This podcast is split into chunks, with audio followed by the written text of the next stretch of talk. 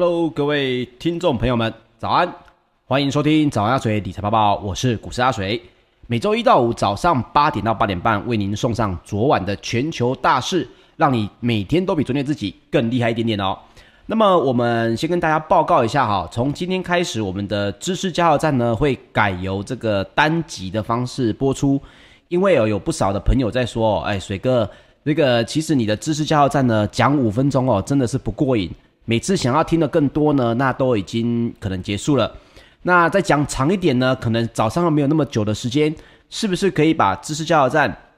的题目呢，可能从之前的啊、挪出来成为单集的节目呢？哎，我觉得这个提议也不错。那我们就让每天早上呢，我们的这个注意力集中在昨天晚上的全球财经大事哦，要跟大家来分享一下。好，我们首先先来看一下美国方面的新闻哦。首先呢，是受到了投资人是在近代消费者物价指数，也就是 CPI 的报告出炉。另外呢，也有人提到哦，股市在美国的股市呢，它的估值有一点偏高的影响哦。包括了标普五百还有纳斯达克指数呢，都是略微的收高，但是道琼工业平均指数呢，则是小幅的收低。所以昨天呢，道琼工业平指数在六月八号中场是下跌了百分之零点零九哦，收在三万四千五百九十九点八二点。那么纳斯达克指数呢，则是上涨了百分之零点三一，收在一万三千九百二十四点九一点哦。这也创下了四月三十号以来的收盘新高哦。所以美股的纳斯达克指数呢，其实已经创了两个月以来的新高点了。那么标普五百指数则是上涨了百分之零点零二，收在四千两百二十七点二六点。费城半导体指数则是下跌了百分之零点六四哦，收在三千一百七十一点二二点。好的，那包括了路透社在八号也报道哦，市场呢目前缺乏一个明确的一个催化剂，使得机构的投资者哦继续在场边观望。那么现在到底美股？这个整体热门是热在哪里呢？大部分哦，很大一部分其实是热门在这个散户。这个我们大家都知道哦，美国的散户呢，其实大部分都是比较少在碰这种呃投资的。他们大部分呢都是这种所谓的呃朋友式的，诶，最近有什么股票不错，你要不要来看看？还有包括社群的这个力量呢，也都让散户哦相对的团结。所以呢，包括美国的散户哦，最近又继续的涌入这种迷因股哦。那包括标普五百还有道琼，其实离这个历史的收盘新高都不到百分之零点五。那包括亚马逊还有苹果也都是双双的走阳，也都带来了纳斯达克的好消息哦。那包括呢，部分的这个投资的经理人哦，也在媒体上面也分析报道，大家呢目前哦比较专业的机构投资人。都在等待这种通膨数据的出炉，而联准会的谈话还有财报，这都是他们等待要不要继续投资美股一个很重要的因素哦。所以呢，六月昨天呢就没有太多能够撼动股市的因素因素来出炉了。那他也同时认为哦，可能要等到 Independent Day 哦，就是这个美国的独立纪念日，也就是 July Four，七月四号。之后，美股才有望来摆脱区间的震荡走势。那么届时呢，也刚好又再搭上这个超级财报周，又要逐步的展开了。那我们跟刚刚提到，呃，美国在本周四，也就是六月十号，要公布了五月的 CPI 报告。那同时，CPI 就是跟我们之前节目跟大家分享过的哦，大家在预测这个联准会到底会不会升息啊？这吵了好久了。到底要不要减少 QE 的购债？这个也讲好久了。所以 CPI 带来的这个物价指数呢，也是联邦公开市场委员会很重要的一个决策因素。而这刚好又是一个最近的 CPI 报告。为什么？FOMC 在六月十五到六月十六号就要举行这个为期两天的货币政策会议了。所以投资人呢也会非常密切的关注 FED 的官员哦。在看这份报告，会以最近的这个最新的数据为一个根据哦，所以包括了央行官员最近的评论也在暗示啊，FED 会开始让市场哦做一个削减量化宽松货币政策，也就是所谓的削减 QE，开始来做一个心理准备哦。那也跟大家聊过，市场是最讨厌惊喜的，所以呢，FED 要来去产生这个相关的政策，一定都要先做一个啊、预先的心理准备，就跟市场说，你们看这个数据呢越来越高，对不对？那我也跟大家提过了哦，如果超过多少，我的动作会变大哦。他一直不断的暗示大家说，你们看到数据之后要先知道判断一下我的动作会是什么，然后你们想要干嘛的，自己要去做了。所以为什么呢？大家常说，诶，利多不涨啊，或者是利空不跌，有些时候就是因为心理因素本身呢，它的问题已经被米平了，所以他没有觉得这是个惊喜，这是原本大家都知道的事情，所以这个对股市的稳定性也会相对的好一点。但是呢，也跟大家提醒一下，也因为六月十五到十六号就开始要举行货币政策了，所以呢，包括明天六月十号的 CPI 报告，对于美股的影响哦，一定是比较大的。那各位如果也持有台股的股票或者是美股的基金的话，也要注意，最近这段时间呢，波动也可能会加剧哦。那另外，美国的总统拜登呢，昨天跟众议院的议员哦，这个卡皮托呢。这个 Capital 呢，它连日的这个基建的谈判哦，最终是宣告了失败。那双方呢，就资金规模的问题哦，存在了重大的分歧啊、那拜登也正在寻求新的基建法案的这个联盟哦。那这个重大分歧有多大呢？跟大家来报告一下啊、哦。这个众议院的议员呢，他的单位数大概只有到三千亿左右。但是美国总统拜登的这个规模呢，他是说到了是以兆为单位哦，是一点七兆，甚至是下降到一点三兆，所以连零头都不到的情况下，当然就有重大的分歧。那么拜登也必须要来寻求新的基建法案的联盟哦，才会对这个推动他之前所提出的这个基建法案有一个比较好的一个进展哦。那另外也跟大家来分享一下啊。其实，美国总统拜登呢，在今年的二月二十四号，当时有下令一个事情哦，就是要对美国的半导体晶片、电动汽车的大容量电池，还有稀土矿产以及药物哦，这四大项来进行一个为期一百天的政府审查。那么时间呢，来到昨天周二呢，美国总统呢，拜登的政府呢，也对于这个相关的供应链哦。也公布了一系列的解决方案了。除了呢会成立相对应的供应链专案小组之外，还会成立一支贸易行动小组哦，叫做 Trace Tri Force 哦，用来打击其他国家的这个不公平的贸易行为哦。可以看到哦，这个美国总统拜登呢，其实他延续的这个路子哦，我们可以这样讲，呃，换个方式来说，其实他是比较。桌面下的一个川普式的一种美中对抗的气氛，也就是说，我不像川普这样整天把美中对抗挂在嘴边，但是呢，你可以看到他所有的行动，当然也是为了寻求美国最大的利益。那你可以看到，其实他非常的聪明哦，他对于问题的解决的这个方式呢，都是用这种所谓的基础建设，还有大规模的政策哦。来直接做一个有效的打击，所以包括了美国的参议院哦，这个有部分的新闻媒体，我认为他应该是有点写错了哦，或者是比较旧的新闻了。他说呢，美国参议院呢预计日内呢将在批准这个规模大概是两千五百亿美元的一个新的法案，也不能说新的法案，这个法案其实已经出来一阵子了哦，叫做美国创新与竞争法哦。那么这个法案呢，其实在美国的当地时间礼拜二已经通过了二零二一年的美国创新与竞争法，这个简称叫做 USICA 的这个美国创新与竞争法呢，已经是可以说美国所有不管是党派，可以说跨党派的，已经要确认哦，要来强化美国国内的科技产业的竞争力。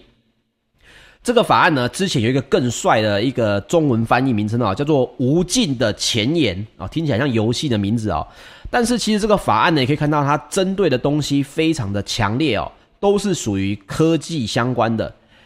综合这些外媒的报道呢，USICA 哦，这是一个通过的法案，它跟基建法案最大的不同是，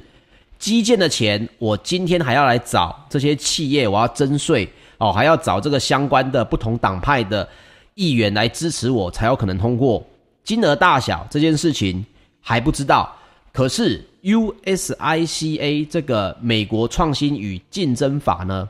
这个内容已经是属于昨天就已经通过了，当中包括了五点二六兆台币啊，五点二六兆台币，也就大概是一千九百亿美元，用要加强美国科技的总体准备金。另外呢，一点五兆的台币要增加半导体、微晶片还有电信设备的生产基金哦。另外呢，法案也另外授权了未来二零二二年到二零二六年，啊，二二二三二四二五二六这五年间，八百一十亿美元的这个预算也已经拨款要通过，已经通过了，要改善国家科学基金会的运作。还会成立一个专责科技跟创新的政府部门哦，我觉得这个非常的厉害哦。应该这样讲，以前的法案呢都在现有的体制底下呢，我给你钱，反正你就做。所以呢，找来的人可能我原本就不是做这件事情的哦，我的工作也不是做这件事情的，只是资金下来了，所以我现在呢就改为做另外一件事。所以我不一定是专才，我也不一定是最适合这个位置的人，但是。这件事情呢，最新的 USICA 呢，已经是确定的会成立一个美国专门负责科技跟创新的政府部门。另外呢，法案也核准了商务部要来拟定资助的计划，由州政府跟地方政府会提供这个财政的诱因，鼓励晶片制造商更新设备跟工厂。诶，这件事情有没有觉得很耳熟？以前的这个中国大陆不就是做这件事情吗？直接呢，让商务部去核准一个资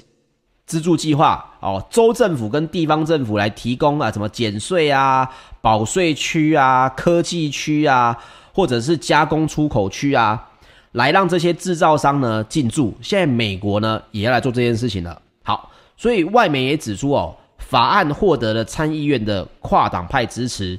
显见呢美国的议员哦广泛的支持能够压制北京经济。还有军事扩张的法案，所以如果你来看这个新闻的话，你也看到这个已经通过的法案呢，可以说哦，它对于未来包括五年内哦，美国的这个对于科技业的重视程度又会有所不同了。所以大家也可以稍微来关注一下，或许包括他鼓励这些晶片制造商更新设备跟工厂。对于我们现在到底是利多还是利空，我认为现在讲都有一点太过快了。但是我们可以这样说，你可以先知道的是，变因已经产生了哦，这已经跟过去可能疫情前的这个整体的呃美中的科技关系已经有所不同了。包括刚刚提到的 USICA 的这个新的法案，还有这个最新的呃二月二十四号的这一个政府的审查结果也出来了，也会成立一支。贸易的行动小组要来打击不公平的贸易行为。你可以看到，其实美国总统拜登还是在 American First，只是他不挂在嘴边，他利用这个实际的行动来处理这个问题。那么我相信呢，最终哦，美中两国的矛盾还是会出现呐。所以你不要，千万不要觉得说啊，美中贸易战现在这个问题好像过去了。事实上，在未来的数年之内，你可以看到。美中的贸易问题一定是要浮出台面的，因为这个我们说暗潮汹涌，最终还是要在这个台面上做一个决战哦。所以这件事情大家也可以稍微了解一下，这个变因已经出现了。好，那我们来说到呢，这个美国的疾病管制跟预防中心哦，就是美国的 CDC，在八号呢也宣布要放宽六十一个国家的旅游建议。那当中呢，也包括了日本、法国、南非、加拿大、西班牙跟意大利哦，所以航空类股呢也闻讯的走扬，包括日本也是在范围之内哦。那联合航空跟达美航空呢，也都上涨了百分之零点七五，达美航空上涨了百分之二点零八哦。那我们刚才也提到，美国的这个投资机构呢，正在等 CPI 啊，还有 FED 联准会的相关的会议。那到底现在美国最热门的是什么股票呢？也跟大家稍微来聊一下啊、哦。包括 CNBC 也报道哦，这个有一家叫做三叶草健康公司哦，叫做 Clover Health，它目前也是属于散户追捧的这个呃大热门哦。那各位知道这个相关的大热门是怎么产生的呢？非常的有趣哦。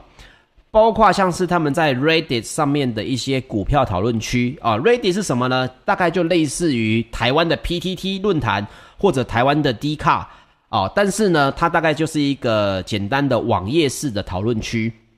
大家在里面讨论一些啊、什么主题呀、啊，或者是一些好玩的、好笑的啦，或者是最近的一些大新闻。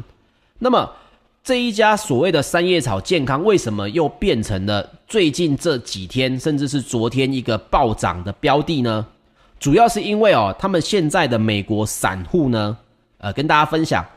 只要有人提到了。这一档股票遭到法人机构的放空哦，超过某一个这个数字的话，他们就会认为，呃，为什么这么好的公司要变成大家放空的标的啊？所以呢，散户就会众志成城，用蚂蚁要咬死大象的这个观念呢，直接就是我们散户，你买五张，我买五张，而且不要忘记了，这些散户呢，已经不是以前的散户了。这里面呢，还有很多这个之前曾经参加过，比如说像是 GameStop 这种已经有赚了钱的散户，所以他的口袋深度呢，也不是大家想象的，诶，散户可能最多就买个台币几百万就了不起了，哦，搞不好他有这个上千万甚至是上亿的资金可以来买这些股票，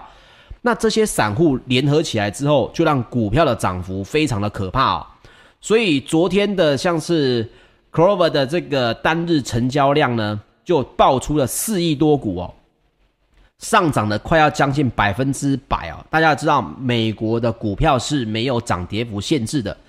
包括接下来还有哪一档也是大家非常热门的呢？这个大家这个应该说，我们中年人哦，你可以讲中年，哎，以前都讲说阿水还是年轻人，现在讲自己是中年人哦。中年的台湾人应该都知道的温蒂汉堡哦，也在这个投机的买盘底下呢，上涨哦，超过了百分之二十五。所以美国现在的股市稍微有一点点呃，法人跟散户的动作不太一样。散户主要集中在一些小型股，还有一些他们认为要有俗称的乡民的正义的股票。那法人机构则是在等待这个相关通膨的讯息出现啊，这个也跟大家来稍微分享一下。好，我们来聊聊欧洲股市的新闻哦。那，这个包括了旅游休闲股跟房地产股呢，也在这个欧洲股市哦持续的飙高，所以也让泛欧指呢再度的刷钱，刷个这个空前的新高。不过，德国工业生产数据欠佳，这个昨天跟大家分享过了。今天又多了一个昨天的一个昨晚的一个最新的消息啊，英国可能会延后全面的解封，也都让涨势呢稍微受到一点压抑。那么周二泛欧的 STOXX 六百指数上涨了百分之零点九九，这是第三天刷新了历史的新高，但是也包括了欧洲三大指数则是涨跌互见。英国的 FTSE 一百指数是上涨了百分之零点二五，德国的 DAX 指数是下挫了百分之零点二三，法国的 CAC 指数则是上涨了百分之零点一一哦。讲到法国，昨天晚上我们看到这个新闻，看到美国的总统马克宏这个下乡，这个应该说。视察的时候，忽然被这个无政府人士赏了一巴掌哦，啊，这件事情又成为大家在关注的焦点哦。你赏了一个国家的总统一巴掌，那相传呢，已经有两位呢已经被逮捕了，他们都是属于所谓的无政府组织的人员哦。当然啦、我们要来聊一聊德国的工业到底为什么会下跌呢？最主要还是因为两个东西在短缺哦。哪两个东西？第一个。半导体晶片，第二，大家应该想象不到的是木材，木材这些跟半导体的晶片呢，这些中间材哦短缺，所以也显示了什么？显示了这个供应链的瓶颈哦，已经有开始阻碍欧洲最大的经济体的复苏。所以德国的联邦统计局也公布哦，四月份的德国工业生产呢月减百分之一哦，不及市场预估的月增百分之零点五。那一来一往之间相差了百分之一点五，不要小看这个数字，这个是牵一发而动全身的。那么也包括了经济学家也说，这个情况呢也显示，第二季支出哦，德国经济活动是远低于正常值的，所以市场的最大担忧是晶片荒也会让四月份的汽车生产再一次的下滑。那么欧洲汽车股呢也因此走低了百分之一点一，终止了六连涨的这个新闻的情况。好，接下来我们来看一下《泰晤士报》在报道哦。源自印度的 Delta 变种病毒呢，在英国非常的横行，所以英国原定六月二十一要全面解封。那目前啊、包括英国的媒体也在报道、哦，可能会延后两周哦。所以这个印度的 Delta 变种病毒还是非常的厉害哦。希望这个台湾的国内可以守住哦。现在的疫情已经很痛苦了，不要再有这个国外的变种病毒进来哦，这真的会变成一场灾难。那大家就是最近真的是做好我们自己个人的防护。好，石油方面呢，纽约商业交易所在七月的原油期货六月八号收盘是上涨了零点八二美元，来到每桶七十点零五美元，续创二零一八年十月以来的新高。这也是阿水一直跟大家说的哦，伊朗的石油不会这么快重回市场哦。每一集的节目，我们只要讲到石油，谈到伊朗的这个。核协议谈到伊朗的石油制裁，阿水都是一致性的跟大家聊到，伊朗的石油没有这么快增产，就算回来了增产的，也没有这么快解决石油缺乏的问题。所以，欧洲的 ICE 期货交易所，在近月的布兰特原油也上涨了百分之一，现在已经是每桶七十二点二二美元了。有在长时间听我们节目的朋友，应该一路把石油从六十几块，现在已经听到了每桶七十几块美金了哦，这也创下了两年以来的新高。那也包括路透社也报道，美国的国务卿安东尼布林肯也表示哦，即使重启伊朗的核协议，但是呢，包括川普政府所实施的制裁，仍然会保持不变。所以部分的分析师也表示哦。期待伊朗石油解禁来应令这个供应大增的人士呢，也会失望了。那么布林肯的言论呢，也显示哦，即使真的达成协议，还有很长的路要走。这个先前的节目跟大家分享过，我们今天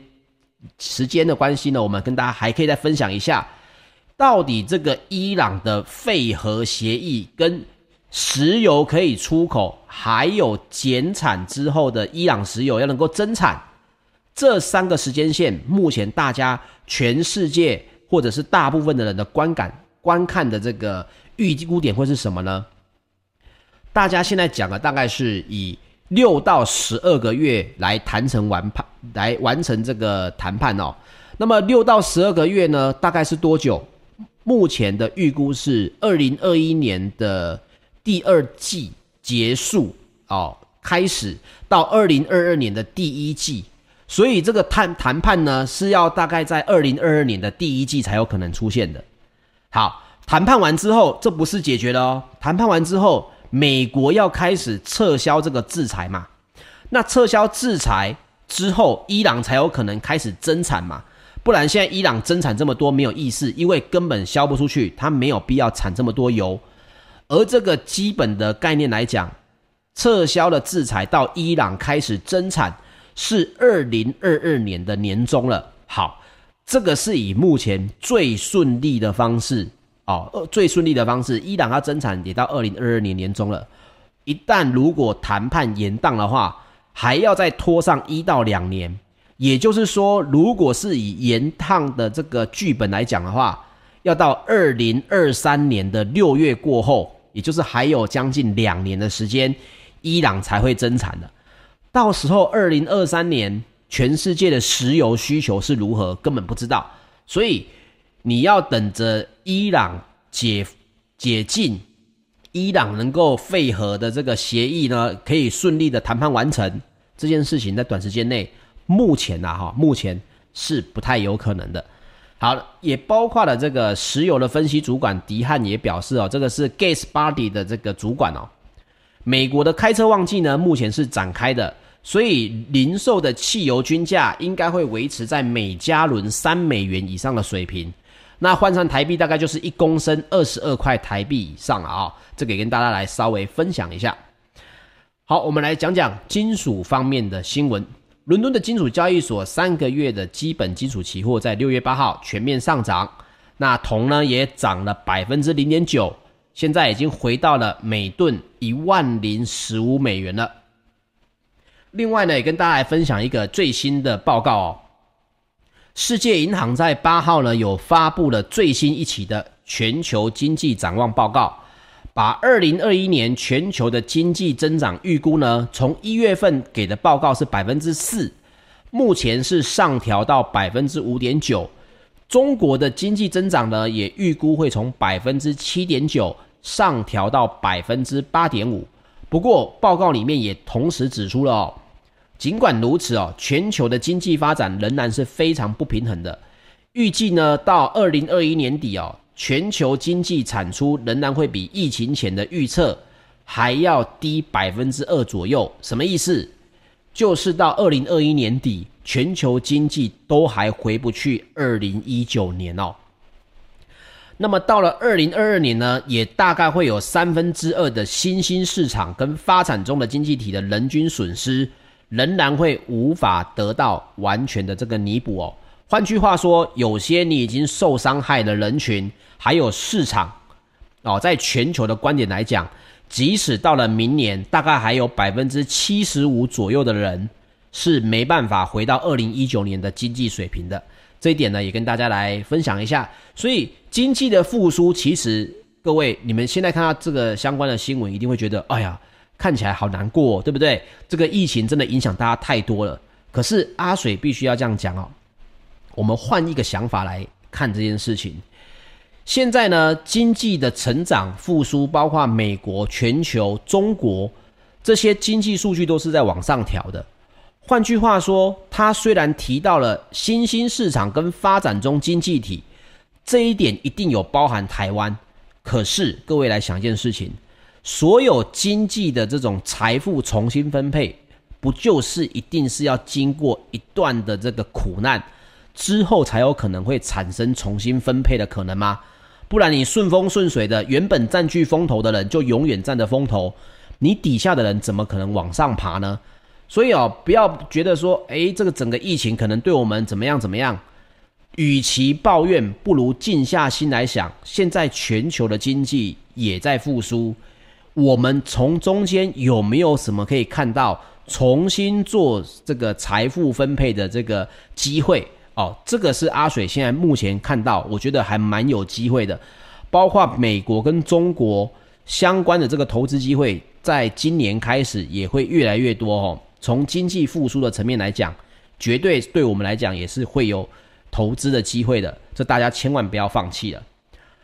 那么贵金属方面呢，纽约商品交易所在八月的黄金期货是下跌了百分之零点二，来到每盎司一千八百九十四点四美元哦。那么也包括黄金协会在六月七号的报告也显示，